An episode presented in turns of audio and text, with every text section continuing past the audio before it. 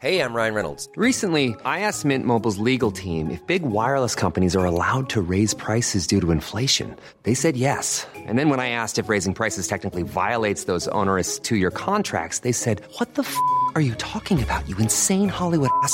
So to recap, we're cutting the price of Mint Unlimited from $30 a month to just $15 a month. Give it a try at mintmobile.com slash switch. $45 up front for three months plus taxes and fees. Promo rate for new customers for limited time. Unlimited more than 40 gigabytes per month. Slows. Full terms at mintmobile.com.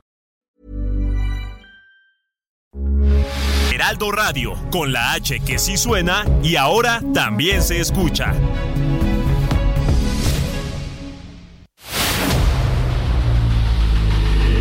El dedo en la llaga. Había una vez un mundo en el que nadie creía. Un país de historias inexplicables. Una nación con personajes asombrosos. Santo Tomás tenía razón. Hay que ver para creer.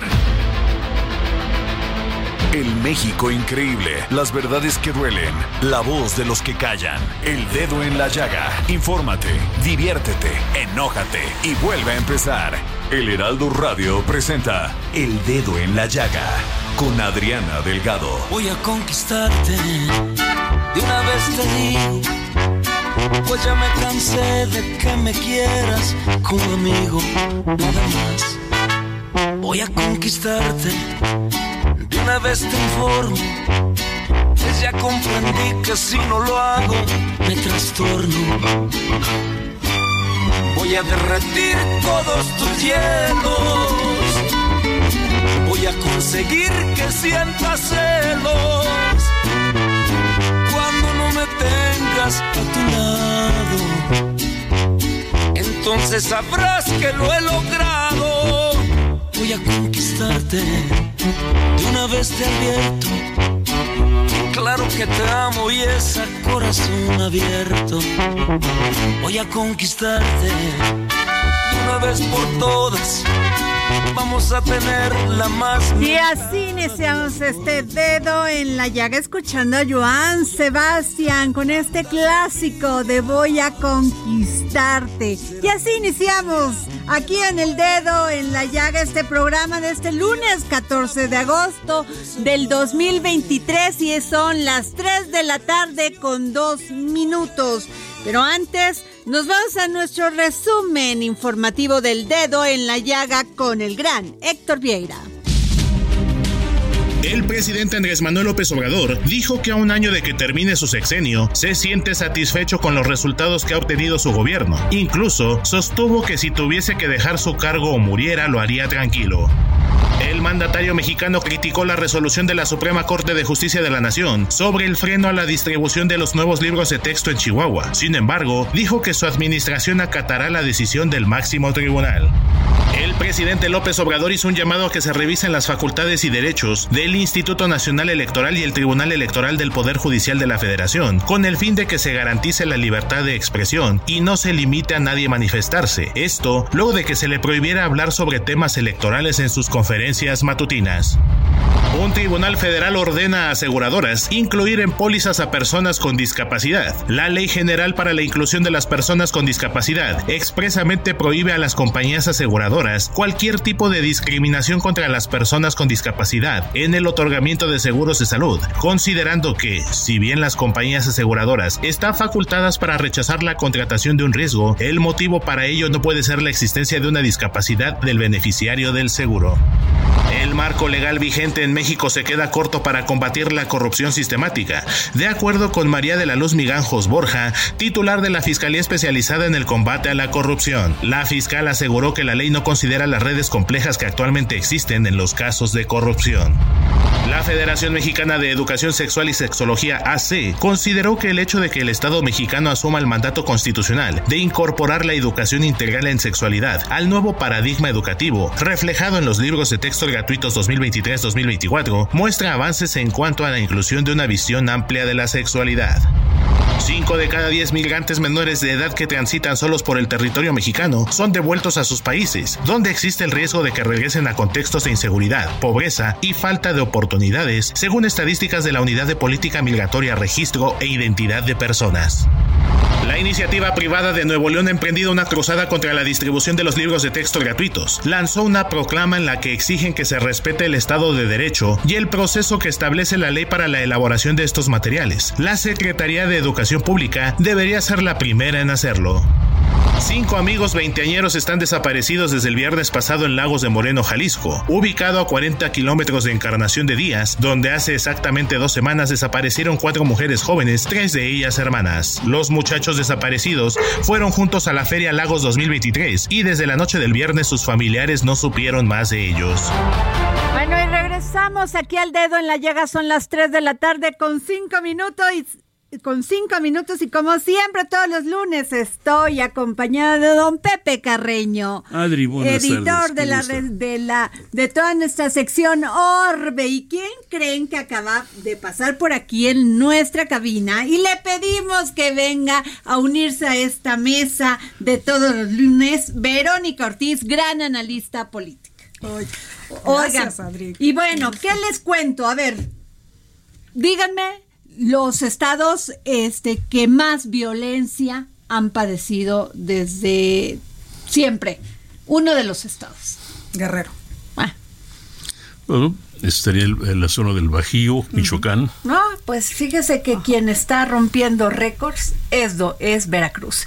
Y es que hoy encontraron 13 cuerpos desmembrados, embalados y congelados. Los encontraron en una casa de seguridad en el norte de Veracruz, en Poza Rica, Veracruz. Se había dicho al principio que eran 34, pero ahora ya bajó a 13. Pero se pueden sumar en lo que va de este día, de esta semana, como pasa en Veracruz. ¿Y saben qué dijo el gobernador del estado, Cuitláhuac García, que esta detención de este que es esto es porque eh, pues responde a la violencia generada por ajuste de cuentas entre bandas delictivas, porque él sí ha hecho su trabajo y que pues esto pues era normal que pasara. eh, eh. ¿Cómo la ves, Vero? Pues es que, mira, a mí lo que me llama la atención es que los que dicen que son diferentes acaban siendo muy parecidos. Oye. y eso lo venimos escuchando desde hace años.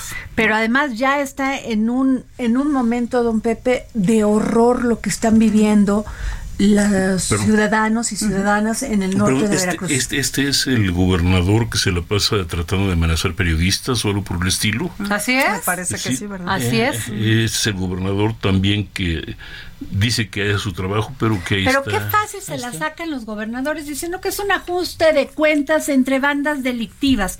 ¿Y? ¿Y quiénes murieron? Por supuesto. ¿Y quién va a seguir esa investigación?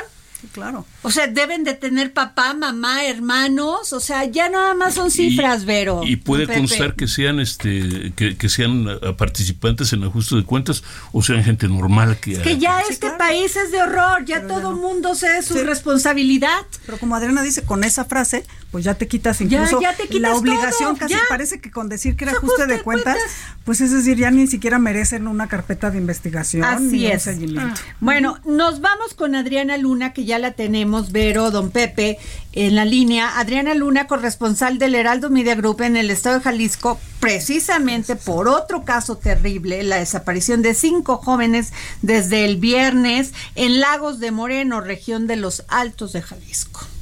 Adriana.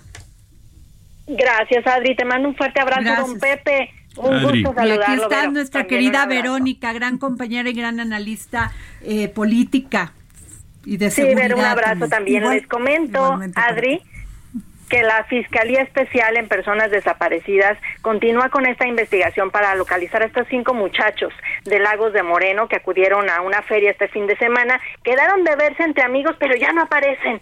Uno de los muchachos estudia el sexto semestre de la carrera de Ingeniería Industrial en el Culagos, que es de la Universidad de Guadalajara. Vamos a escuchar al coordinador de seguridad en Jalisco, Ricardo Sánchez Inicia la labor de búsqueda. Lo que se ha estado integrando en este nuevo caso es eh, versiones de los familiares, versiones de los testigos, versiones naturalmente del amigo de ellos con el que habían quedado de verse, con quien ya no llegan a la cita. Asimismo se han estado ubicando puntos de las cámaras que tenemos del C5 en el municipio de Lagos de Moreno, así como las cámaras del núcleo de la feria para ver qué es lo que se pudiera haber sucedido con estos muchachos. De momento no se presume que haya sido parte de un hecho de violencia, es una eh, localización, no no hay, vuelvo a lo mismo, un hecho de, de violencia de por medio, al menos no confirmado al momento con los registros y testimonios que se han recabado por parte de la Fiscalía.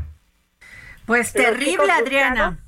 Sí, Adri. Y los chicos buscados son Roberto Olmedo, Diego Lara, Uriel Galván, Jaime Adolfo Martínez y Dante Hernández. Todos son veinteañeros. Sánchez Berumen también comentó de estas cuatro muchachas que todavía no localizan, Adriana, Rosa Olivia, Marisela y Beatriz, esto en el municipio de Encarnación de Jalisco. Y es que saben que se encontró en Zacatecas una camioneta con cinco cuerpos de un hombre y cuatro mujeres, entonces se pensaba que era esta, estas muchachas, pero eh, Ricardo Sánchez Berumen dice que no se trata de ellas, sino de policías que fueron levantados en Villa Hidalgo, Zacatecas. Entonces, como pueden ver, en Jalisco, sobre todo en la zona norte, es muy difícil. Oye, Adriana, pero a ver, el gobernador ha presumido en contadas ocasiones que ellos han invertido en el tema de la seguridad, en cámaras, en seguridad, en tecnología. ¿Cómo es posible que estos jóvenes desaparezcan? Pues me imagino que traían un celular no los rastrean, no dan una, no abren una carpeta de investigación y este agotan todos los seguimientos del proceso. Hasta el momento la investigación continúa, que es lo que ellos mencionan y que están viendo si alguna cámara de seguridad captó el momento, pero que hasta el momento no hay o sea, no hubo cámaras de que lo hayan levantado o que haya habido alguna balacera, no como si se los hubiera tragado la tierra. Pero vamos a ver, tenemos estamos en un país donde más del 90% de los crímenes eh, que, eh, quedan sin castigo y, y, prácticamente y prácticamente sin investigación porque lo que yo estoy oyendo es que no hay investigación real no hay seguimiento no hay persecución pero ni siquiera hay justamente algún indicio que produjera justamente estas inversiones en, seguridad, como, como dice Adriana. Y, las dos ¿Cómo no hay una cámara ahí? porque entonces resulta que cuando se necesitan, pues esas no funcionan, ¿no? Pero sí hay eh, informes de que hay una gran inversión en temas de seguridad. Así es, Adriana. Este, pues vamos a estar muy pendiente de toda la información que que tengas sobre estos jóvenes, qué tristeza, qué terrible debe ser para la familia. No, no, yo no me lo puedo ni, imaginar. Adriana, Luna. Sí, mi Adri, sobre todo que se siguen incrementando la cifra de desaparecidos, ¿no? Cada día pues no falta alguna denuncia, se hablaba hasta de una decena de, denuncias diarias en Jalisco en cuestión de desaparición. Entonces, algo está sucediendo, es lo que gritan los colectivos que buscan a personas desaparecidas. Así es. Bueno, pues muchas gracias Adriana y antes de irnos con en otro otro tema, también lo de Milagros, Monserrat. Es terrible lo que pasó en León, Guanajuato. Un hombre va siguiendo a Milagros Montserrat el viernes pasado y de la nada le dice ella, no, no traigo nada, y la apuñala. Y la, ah, la, agrede de muerte. ¿Y quién dice algo? Bueno, pues ya capturaron a este señor, sí, pero todavía sigue la investigación. La primera teoría es de que quizá Milagro tenía algo que ver con este hombre que la atacó. Y eso es una Eso no es cierto. No, don Pepe, es que aquí sí no son bandas matándose entre ellos, entre que va y la querían atacar, pero él tenía que ver algo. claro, no, o sea, todo es para quitarse la responsabilidad. Y fíjate, Adri, que aquí es que importante que lo que señalas, porque gracias a una cámara que tomó fotos de, o sea, registró el hecho, el asesinato, literalmente, y además pudieron justamente identificar a este sujeto. Al señor Miguel, Miguel de Jesús N. Ajá. Y pudieron ir contra él. Pero, yo, yo entiendo que las autoridades en principio deben agotar todas las posibilidades, pero soltar teorías como la vez que probablemente tenía, tenían algo que ver, es un absurdo. y, además está fuera de lugar. Esto es, si tuvieron o no tuvieron algo que ver, eso no justifica el asesinato. Pero más, don Pepe, la frialdad con que va, la, apuñala y se va caminando como si nada. ¿Por qué? Porque estos delincuentes saben que van a salir libres, saben que no hay gobierno, saben que no hay justicia, saben que la impunidad es noventa y tantos claro, todos los días. Por supuesto. ¿Están de acuerdo? Si no, no, claro. Así de sencillo. ¿Por qué, ¿Por qué asesinan? Pues porque pueden. Porque, pueden. Me acuerdo una, una frase de Arturo Saldívar que ¿por qué había, había feminicidios? Porque se puede. Pues sí. Miran, Nada más. Pues sí, exacto. Nada más. Bueno, los invito a tocar otro tema, mi querida, mi querida Verónica Ortiz, gran analista política, don Pepe Carreño. Gracias por estar aquí en el dedo en la llaga. Eh, con, nos vamos con Patricio Morelos, socio consultor de Poligrama, porque hoy el Heraldo de México impreso sacó la encuesta. Ahora sí que yo le digo la encuesta. A ver, Patricio, ¿cómo estás? Hola Adriana, muy buenas tardes. Oye, pues me dejaste sentada en la mañana, porque por un lado haces la pregunta cuál de los siguientes personajes consideras que sería el mejor candidato de Morena a la presidencia de México, que yo me imagino que esto lo haces abierto. Estas se la preguntas a todo el mundo y ahí Claudia Sheinbaum es quien va con un 29.8. Le sigue Marcelo y luego Adán Augusto, ¿es así? Es correcto.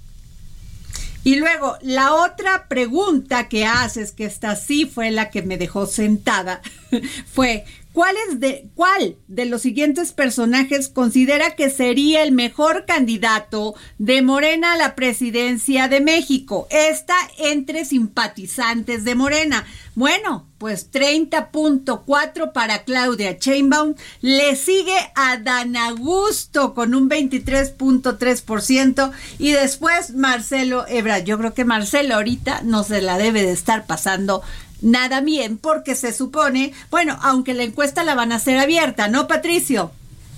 Algo que hemos ido identificando con el paso de los últimos meses es que eh, cada corcholata concentra sus simpatías en dos tipos de grupos de personas. Por un lado, en el caso del canciller Marcelo Ebrard, lo que vemos es que si bien tiene simpatías importantes al interior de Morena, del obradorismo, también es un perfil que no es mal visto por el votante opositor o por el votante que hoy no está con Morena o con el presidente López Obrador. Por el otro lado, algo que vemos es que eh, Claudio Sheinbaum y el exsecretario de Gobernación, Adán Augusto López, que quizás son los dos perfiles que manejan un discurso más parecido al del presidente, en su forma de comunicarse, en su forma de conducirse, tienen unas simpatías importantes en el simpatizante de Morena. Mucho se puede explicar, como te comento, por esta cercanía en sus formas al presidente López Obrador. Ahora bien, habrá que esperar. En los próximos días Morena presentará a las encuestadoras que harán el estudio, las preguntas que se harán, los muestreos, los públicos a encuestar, y eso nos podrá definir un poco, pues, por bueno, por dónde irán las cosas. Así es, eh, Verónica. Sí, eh, qué interesante encuesta nos presentas y sobre todo a mí eh, me llama la atención eh, y creo que corrobora tu primer comentario lo que mucho se ha dicho. Es decir, dentro de la militancia de Morena, efectivamente creo que tanto Claudia Sheinbaum como Adán Augusto López concentran, ¿no? Las, las simpatías son quienes sobre todo más tratan de asemejarse al estilo inclusive del presidente y, por su lado Marcelo Ebrard lo que tiene es esta posibilidad de ser, eh, como dicen los políticos, transitable no solo para el público o para la militancia de Morena, sino para un público más amplio. Y ahí creo que eh, se vuelve muy interesante las preguntas que vayan a hacer en la encuesta de Morena que ya mencionas, ¿no? Porque eh, mucho ha insistido Marcelo Ebrard en que la pregunta sea quién es más competitivo como para ganar y no tanto este tema de que si está más cercano ¿no? a la, a, la, militancia o no, ¿no? Patricio, don Pepe. Pero es, decir, en, este país parece haber una enorme, extraordinaria uh, énfasis, perdón, parece haber un enorme, extraordinario énfasis en la militancia partidista, en la lealtad al presidente o en la aquiescencia con el presidente. Esto es, eh, esto va a ser el factor fundamental en la encuesta de los, de los, de los en la encuesta posterior, en la encuesta de presidencial. Aquí habría aquí habría que plantearnos diferentes escenarios, ¿no? Uno de ellos es Morena intentará ganar la presidencia con el voto duro obradorista ¿O será que al día de hoy Morena se plantea, si bien por un lado, fidelizar ese voto y también intentar ir eh, por un votante opositor o por un votante opositor que no es obradorista, pero tampoco es cercano a la alianza PRI-PAN-PRD? Y por ahí, cuando el partido nos presente las preguntas finales con las que definirán a su candidato o candidata, pues podremos ir matizando, ¿no? Un poco de por dónde eh, piensa ir la estrategia de Morena. Pues muchas gracias, querido Patricio Morelos, socio consultor de Poligrama. Gracias por esta encuesta. Gracias y muy buen día. Gracias. Y bueno, fíjense que tengo en la línea al vicealmirante Carlos Velázquez Tizcareño, director general del Aeropuerto Internacional de la Ciudad de México, porque a inicios de octubre próximo, la Secretaría de Marina tomará el control total del Aeropuerto Internacional de la Ciudad de México, según un acuerdo publicado el martes en el Diario Oficial de la Federación, lo que prácticamente significa asumir el área administrativa de la terminal, la cual estaba plagada de corrupción. Esto lo dijo don Carles, el vicealmirante Carlos Velázquez Tizcareño, y lo tenemos en la línea. ¿Cómo está, vicealmirante? Muy bien, muchas gracias Adriana, me tiene a sus órdenes. Oiga, pues, gracias por la comunicación. Gracias. Este, ¿cuál va a ser, pues, los retos que, que se aproximan en este cargo, vicealmirante? Bueno, nosotros tenemos ya aquí el servidor, yo tengo 13 meses en el cargo como mando único de este aeropuerto, pero además la Secretaría de Marina tiene todavía seis meses más que yo en, presencia militar con 1.500 elementos en lo que es seguridad, eh, desplazando a, la Guardia Nacional, que estaba a cargo aquí la seguridad, pero además también estamos en migración y en aduana.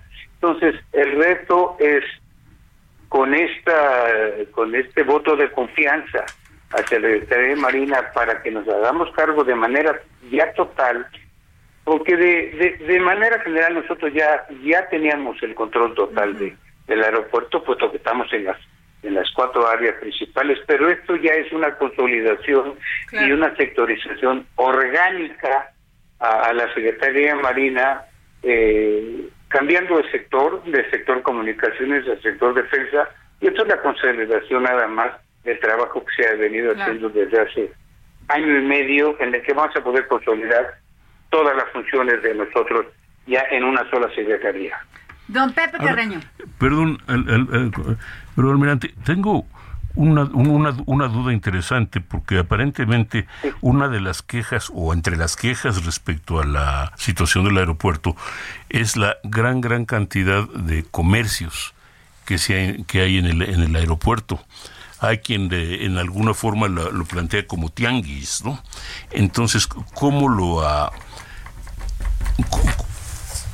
cómo, cómo, cómo, hacerlo? ¿No es el Aeropuerto Internacional de la Ciudad de México y parece un tianguis en la Ciudad de México?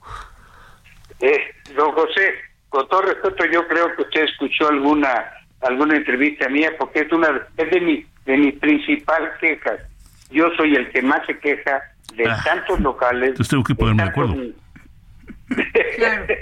de tantos negocios que hay aquí, que inclusive, además tenemos muchos problemas eh, cuando llegamos para poder cobrar tantas y tantas deudas que tenía, una provocaba provocadas por la pandemia a quienes le dimos facilidades y otras de infinidad de negocios que no tenían contrato, que tenían grandes deudas y seguían operando sin ninguna penalización y eso ya está muy avanzado pero además se ocuparon muchos espacios, principalmente en las salas de última espera, que deben de pertenecer al usuario y no a los negocios. Se lo dieron fuera de norma, en, espacios también eh, fuera de un orden. Lo que estamos tratando nosotros es recuperar espacio y reordenar todos estos espacios comerciales que inundaron el aeropuerto, en verdad como un tianguis en cualquiera de las colonias de la Ciudad de México. Tiene usted toda la razón. Verónica. Sí, vicealmirante, le saluda Verónica Ortiz. Eh, hoy el, el, tema de la seguridad, es decir, de cuando uno pasa las revisiones de rayos X con la maleta de mano y la revisión personal, ¿ese lo va a asumir también la Marina o sigue siendo unas empresas eh, eh, concesionadas, me supongo? La responsabilidad, Verónica, muy buenas tardes, muchas gracias. Eh, la responsabilidad siempre es de Marina, pero nosotros nos auxiliamos en, en empresas que contratamos para este tipo de, revisiones, pero esto va a mejorar de, de, manera significativa porque vamos a, estamos renovando todos los equipos 30 equipos para que la revisión sea lo más rápido posible y todo esto estando siempre supervisado por personal de Marina. Vicealmirante, ¿nos podría esperar tantito en la línea para hacerle la segunda, una última pregunta? Todo lo que ustedes gusten. Por favor, nos vamos a un corte y regresamos. Sigue a Adriana Delgado en su cuenta de Twitter arroba Adri Delgado Ruiz. Además, te invitamos a enviar tus opiniones y comentarios en texto o por mensaje de audio a través de WhatsApp al 55 2544 3334. Y si quieres escuchar El Dedo en la Llaga de El Heraldo Radio en cualquier momento y donde quiera que te encuentres. Hey, it's Ryan Reynolds and I'm here with Keith, co-star of my upcoming film If, only in theaters May 17th. Do you want to tell people the big news? All right, I'll do it. Sign up now and you'll get unlimited for $15 a month in six months of Paramount Plus Essential Plan on us. Mintmobile.com slash switch. Upfront payment of $45 equivalent to $15 per month. Unlimited over 40 gigabytes per month. Face lower speeds. Videos at 480p. Active Mint customers by 531.24 get six months of Paramount Plus Essential Plan. Auto renews after six months. Offer ends May 31st, 2024. Separate Paramount Plus registration required. Terms and conditions apply if rated PG. Descarga el podcast disponible en Spotify y iTunes.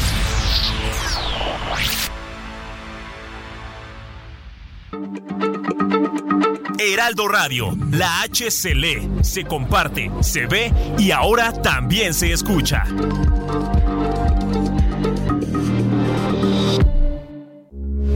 Heraldo Radio, con la H que sí suena y ahora también se escucha. Sigue a Adriana Delgado en su cuenta de Twitter en arroba Adri Delgado Ruiz. Y envíanos tus comentarios vía WhatsApp al 55 25 44 33 34 o 55 25 02 21 04. Bueno, y regresamos aquí al dedo en la llaga, son las 3 de la tarde con 31 minutos. Tenemos en la línea al vicealmirante Carlos Velázquez Tiscareño, director general del Aeropuerto Internacional de la Ciudad de México. Don Pepe Carreño. Eh, vicealmirante, a mí me llama la atención, ah, ya está preparándose o se está en preparación una nueva aerolínea en, la, en, el, en el país. Eh, la pregunta sería, cuántos puestos, cuántas uh, puertas va a ocupar uh, e, e, esa aerolínea, cómo se está preparando para abordarla. Eh, don Pepe, si se, refiere, si se refiere usted a, la aerolínea mexicana eh, de aviación, sí. de aviación, no va a operar en este aeropuerto de la Ciudad de México, va a operar en el aeropuerto central Felipe Ángeles. No ah. tengo conocimiento de que tenga aquí ningún, ninguna posición su base va a ser el Felipe Ángeles. Muy bien. Este vicealmirante, eh, dice usted que prácticamente pues este asume toda también el área administrativa que ya ha venido haciendo esto, la terminal la cual estaba plagada de corrupción. ¿Nos puede decir algunos casos? ¿O cómo se encuentra usted esto? Bien, eh, principalmente eh, encontramos eh, no solamente en la administración, encontramos mucha corrupción en el área de aduanas, mucha mucha droga que ya está casi bajo control, principalmente en aduana de carga, que tuvimos aseguramientos históricos ahí, de metanfetamina principalmente, y en el área de migración era una área muy porosa en el que estamos ahí y cada vez tenemos más control aunque por supuesto todavía como todo como ocurre con ese tipo de aeropuertos tan tan grandes y que son hubs internacionales pues todavía hay mucho intento de, inmigración ilegal pero junto con el Instituto Nacional de Inmigración y nosotros hemos metido mucho control ahí ah, pero salvaguardando los derechos humanos. No, no tenemos ninguna queja al respecto. Pero además aquí eh, como ya lo mencioné hace hace poco tenemos más de mil contratos que teníamos teníamos muchos contratos, muchos negocios eh, operando sin ningún control, sin ningún, sin ningún contrato, eh, con muchos adeudos, teníamos hangares que también no tenían contrato, siguen operando de manera normal, subarrendaban y, teníamos problemas graves con un, con los con los grupos de taxistas de aquí, que todo eso va en, va en avances y teníamos contratos con áreas de seguridad muy importantes de, por ejemplo, Boys que estamos hablando que ya se van se van a comprar 30 en el que tenemos demandada a una compañía penalmente. Por esto, entre muchos otros casos que tenemos de demandas penales eh, por casos de corrupción que no puedo no puedo dar mucha información al respecto. Pero estamos hablando que algunos de los locatarios de ahí tenían deudas hasta de 50 y 70 millones de pesos que no pagaban la renta. Que no pagaban la renta y seguían operando de manera normal normal y lo, y lo peor es que no tenían contrato vigente y además no tenían ninguna penalización. Si esas personas no pagaban y esos locatarios tenían esas grandes deudas es porque alguien se los permitía y ese alguien era el aeropuerto yo alguien se quedaba con ese dinero. Sé que no nos puede decir nombres ni de las empresas ni los de los dueños, de los deudores, pero este porque son muchos. Claro. Además son muchos. Vaya, me imagino. Vicealmirante Carlos Velázquez Tiscareño, director general del Aeropuerto Internacional de la Ciudad de México. Mi última pregunta, ¿qué va a pasar con esta terminal? Porque cada vez que vamos, pues se cae un plafón, se cae esto, se inunda que este dentro de todo este proceso de modernización de esta terminal, ¿cuál van a ser lo, lo siguiente? ¿Qué es lo que sigue? Y esta terminal, como bien dice usted, tiene muchos problemas eh, y muchos problemas derivados de su senilidad. Tiene 70 años. Esta, esta, esta infraestructura física ya está rebasada eh, consume muchos recursos para mantenerla sin, sin que esto signifique que se resuelvan los problemas definitivos, sino que estamos invirtiendo muchos recursos, nada más para mantenerla operando, pero ya requiere una cirugía completa. Nosotros tenemos recursos para el para el lado principal, donde están pistas, calles de rodaje y plataformas, los tenemos completos para terminar el sexenio de manera segura. Para acá el, el gobierno no nos da recursos para el área de, los edificios terminales. Estos se, se resuelven con, las ganancias de, del aeropuerto, que, que prácticamente no hay ganancias. Esto tendrá que eh, ser muy claro, tendrá que ser en otra administración, en donde se haya una una nueva reestructuración, eh, una reestructuración del aeropuerto, inclusive un proyecto de un aeropuerto completamente nuevo en este mismo polígono. Pues muchas gracias, vicealmirante Carlos Velázquez Tiscareño, director general del Aeropuerto Internacional de la Ciudad de México. Gracias por esta entrevista. Gracias a ustedes, me tienen las órdenes. Gracias. Y que no sea, creo que es la primera vez. Sí, va a haber muchas más, ¿eh? Nos contesta el teléfono, por favor. Me tienen a sus órdenes. Gracias. Bueno, Verónica Ortiz. Marcelo Ebrard dice, objetaré a encuestadoras para la interna de Morena que tuvieron contratos con el gobierno federal o de la Ciudad de México, don Pepe Carreño. ¿Cómo ven? Pues, pues todas. Pues ¿No? No, no, no, no, no, todas, pero, pero digo, yo creo que es, lógico, ¿no? Yo creo que tú empezaste el, programa también presentando esta encuesta y platicábamos. Marcelo Ebrard, si le preguntan a los simpatizantes de Morena, se va a tercer lugar. Si le preguntan a, la, a la población en general, se va a segundo lugar, pero en las dos va ganando Claudia Sheinbaum. Esta es la de poligrama del Heraldo. Pero, eh, eh, vamos a ver, es, es otra vez reconozco lo que me favorece y no y no acepto lo que no me favorece. O me van a chicanear. Sí, claro.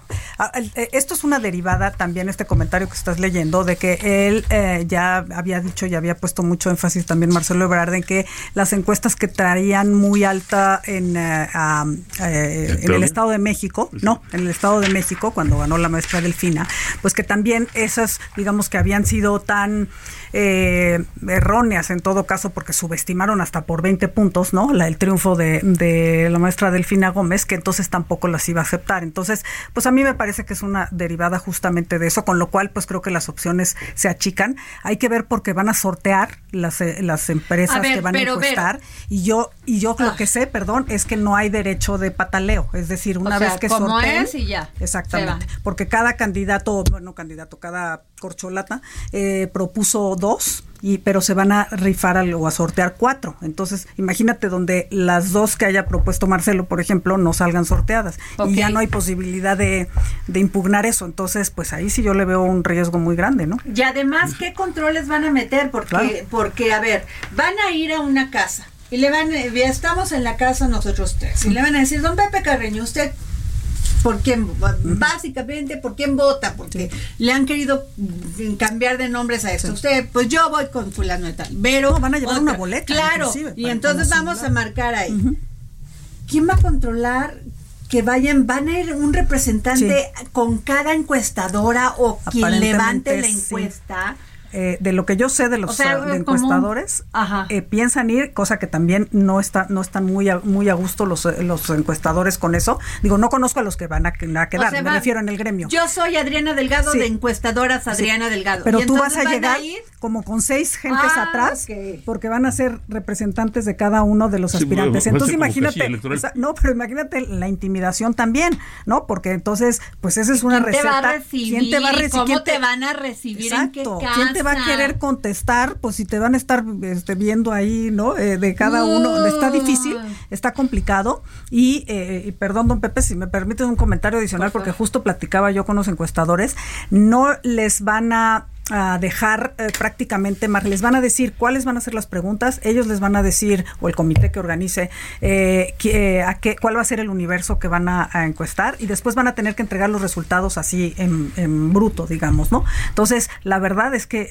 va a eh, ponerse... Eso sí va a Porque fíjense nada más, aquí Marcelo y Adán Augusto van con dos puntos, que pueden ser de cuántos de son puntos de error Ah, no, pues normalmente tienes tres, entre tres y cinco. De y en la de que le preguntan a toda la población, tienen también tres puntitos de diferencia. En la que le preguntan a los simpatizantes de Morena, pues también son dos puntitos, uno y medio. Entonces estás dentro de... La que sí lleva mucha ventaja es Claudia Sheinbaum y ya de los demás, pues ya que les digo, pues ya ahí sí, claro. ni mencionamos, ¿no? No, pues no.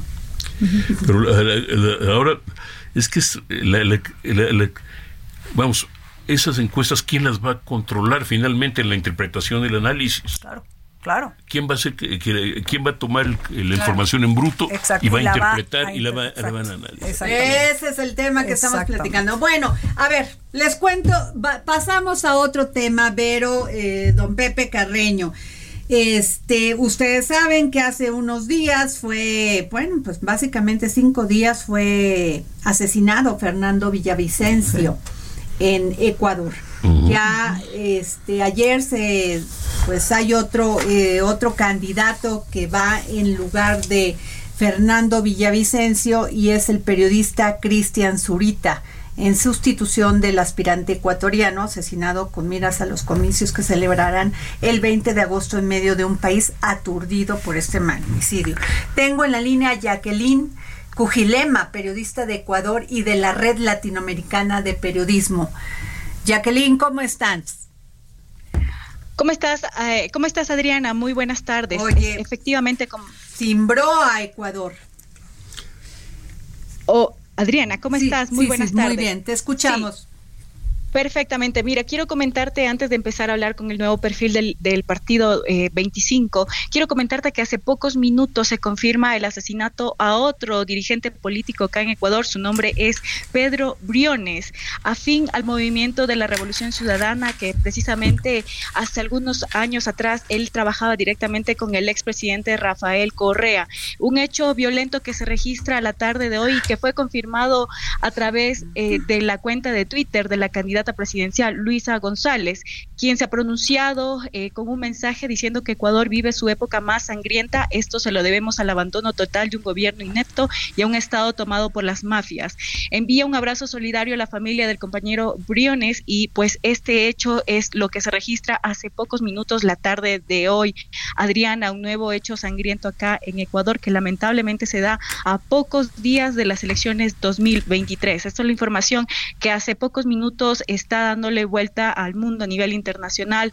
Ah, por el momento no hay un pronunciamiento oficial de las autoridades. Lo único que se conoce hasta, este, momento que el señor Briones eh, estaba cumpliendo algunas eh, tareas específicas sobre el movimiento de la Revolución Ciudadana en la provincia de Esmeraldas, en la costa de Ecuador. Esto es lo que te podemos comentar a este, este momento. Y bueno, pasando el tema como, como otro hecho, se registró prácticamente la semana anterior la muerte de Fernando Villavicencio, como tú lo comentabas. Cristian Zurita, de 53 años, periodista de investigación, especializado en temas de corrupción, crimen organizado y narcotráfico, que precisamente trabajaba con Fernando Villavicencio, es eh, escritor de algunos libros como el libro Arroz Verde, donde recopilaba eh, algunos reportajes que revelaron cómo funcionarios públicos y militantes del partido del expresidente Rafael Correa gestionaban coimas y llevaban contabilidad de millones de dólares en soborno.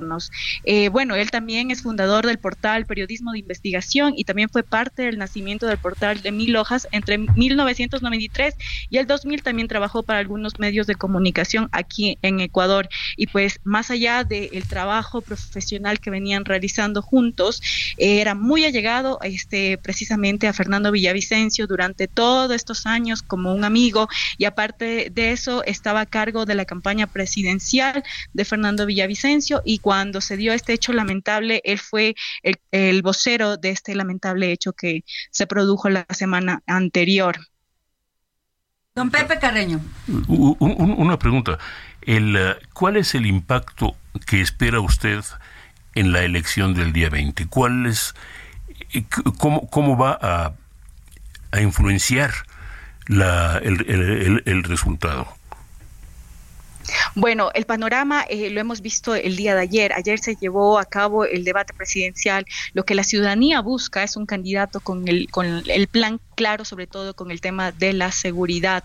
La seguridad ha sido uno de los ejes principales que van a determinar estos comicios del 2023, eh, precisamente en este año y medio que queda de finalizar. Recordemos que en el 2025 celebraremos una nueva eh, jornada electoral y el panorama, como tú lo puedes apreciar a nivel internacional, la preocupación y también acá en, Ecuador es basado en el tema de la seguridad, sobre todo el candidato que mejor plan eh, pueda este, ejecutarlo en año y medio será clave para la, la, presidencia de este 2023. El, punto sería en qué medida la simpatía o la afinidad o lo que sea por el asesinato de este, de, este colega va a llevar a que su partido mejore o, no su, su actuación electoral.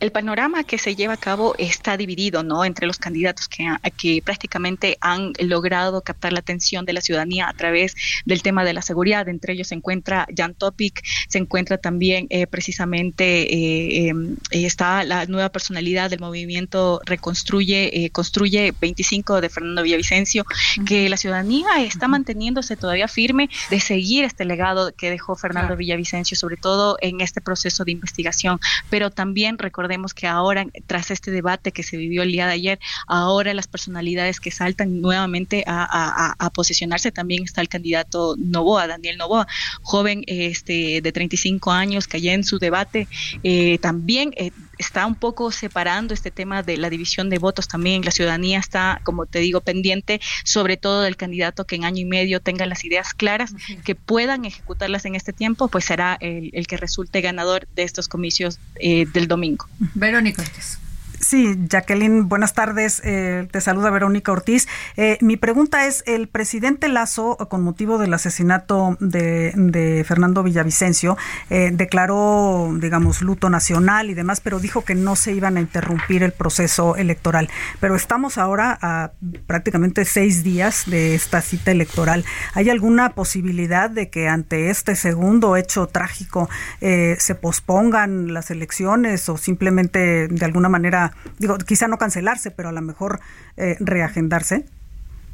Eh, es imposible, lo han manifestado las autoridades del Consejo Nacional Electoral, porque como estas, estas elecciones se han visto anticipadas por temas pues de la muerte cruzada anunciada por el presidente Lazo, prácticamente estamos con el tiempo encima. Recordemos que hasta diciembre se posicionarán eh, nuevamente las eh, autoridades y tenemos un año corto de año y medio, entonces lo han manifestado en anteriores ocasiones y lamentable con este hecho que se acaba de registrar el día de hoy.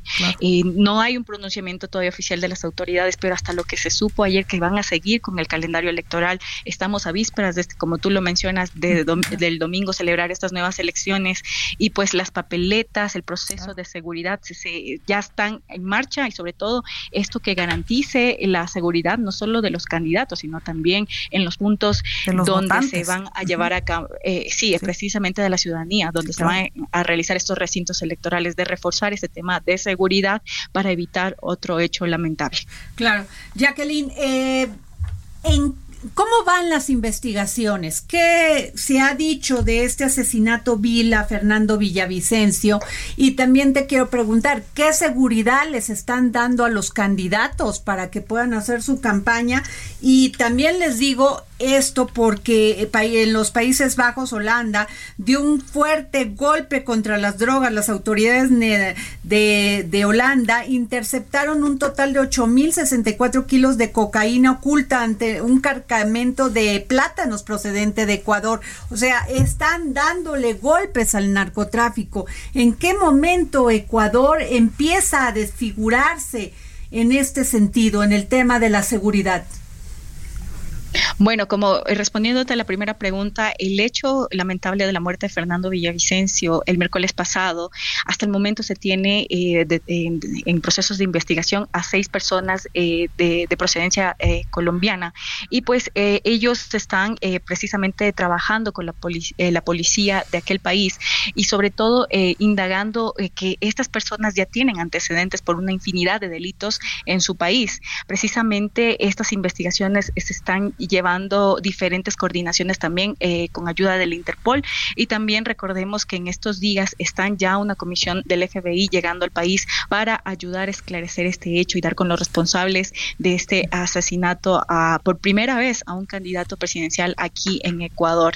Y como lo, comentabas, en el tema de la seguridad de los candidatos se está reforzando precisamente junto con la Policía Nacional eh, brindar seguridad también a más allá de la seguridad privada que cada uno de ellos maneja. Y pues eso lo pudimos ayer palpar en el, en el tema del de, debate presidencial que se llevó a cabo acá en un medio público en Ecuador donde prácticamente con días de anticipación se hizo un cerco de seguridad desde tempranas horas. Y pues esto también tomando eh, de acuerdo al sitio y a la zona donde se, se, desenvuelva y sobre todo para evitar que, otras personas tengan una situación, un desenlace tan lamentable. Jacqueline, eh, Fernando Villavicencio eh, denunció explícitamente al brazo, digamos, en Ecuador del cártel de Sinaloa eh, de amenazas y e incluso los, digamos, hizo responsables de lo que les pudiera pasar. En el caso de este candidato Pedro Briones, ¿había algún señalamiento explícito o amenazas que hubiera recibido? Bueno, hasta el momento no se sabe nada eh, sobre los motivos de este hecho lamentable. No se sabe eh, cuáles fueron, si recibió anteriormente amenazas. Pedro Briones no ha manifestado nada en anteriores semanas sobre algún algún tipo de amenaza. Lo que sí, lo que tú lo comentas, eh, Villavicencio sí había recibido ya este, algunas amenazas antes de su muerte, sobre todo vinculado al líder del temido grupo criminal Ochoneros, que lo habían amenazado anteriormente, justo finalizando una de sus meeting políticos en una provincia de la costa de Ecuador. Don Pepe. Ahora, ¿en, qué medida el tráfico de drogas en este caso está influenciando o ha influenciado a la el rejuego político en, en, Ecuador? Ustedes tienen una vida política muy activa, la verdad se ha dicho, y entonces ¿en, qué medida los está influenciando o los está intimidando o los está limitando el, el narcotráfico? Bueno, que, como te comentaba, desde el 2011 este, ya hubo una investigación sobre el ingreso de los cárteles mexicanos acá a Ecuador. Lamentable este, eh, lamentablemente esta situación no ha sido este, como frenada por parte de, los gobiernos de turno en esa ocasión. Y este hecho ha puesto eh, que autoridades también locales no se han prestado para este tipo de, situaciones, lo que también ha, terminado en, en desenlaces fatales, sobre todo con el fallecimiento de algunas autoridades. Y lamentablemente este hecho de, crimen organizado se ha ido eh, profundizando con el pasar de los meses y también con el tema de los años y ha sido algo que prácticamente ninguna de las autoridades ecuatorianas ha podido controlar hasta el momento, lo que prácticamente ha tenido en, en vilo eh, el, país, eh, sobre todo con temas de seguridad y pues eso también ha afectado mucho a, a, nivel internacional la imagen de Ecuador, sobre todo como un país que presenta ahora problemas grandes de, inseguridad acá en territorio. Pues muchas gracias Jacqueline o Jacqueline eh, Cujilema, periodista de Ecuador y de la Red Latinoamericana de Periodismo. Gracias por tomarnos la llamada para el dedo en la llaga. Muchas gracias a ustedes y cualquier información estaremos informando en los próximos días, sobre todo de esta jornada electoral que está hasta el momento se llevará a cabo este 20 de, agosto del 2023. Muchas gracias. Eh, Vero Ortiz, aprovechándote, Dante dice que va solo. Bueno, pues sí, eh, parece ser que, refrendan esa posición. Híjole, yo no, yo estoy todavía en duda de si eso se va a mantener eh, hasta el año que entra, pero por lo pronto, pues sí, nos, pues esto fue todo aquí en el dedo en la llaga. Gracias, don Pepe Carreño. Gracias, Verónica Ortiz. Gracias. Nos escuchamos mañana. Conquistarte de una vez te informo. El Heraldo Radio presentó El Dedo en la Llaga con Adriana Delgado.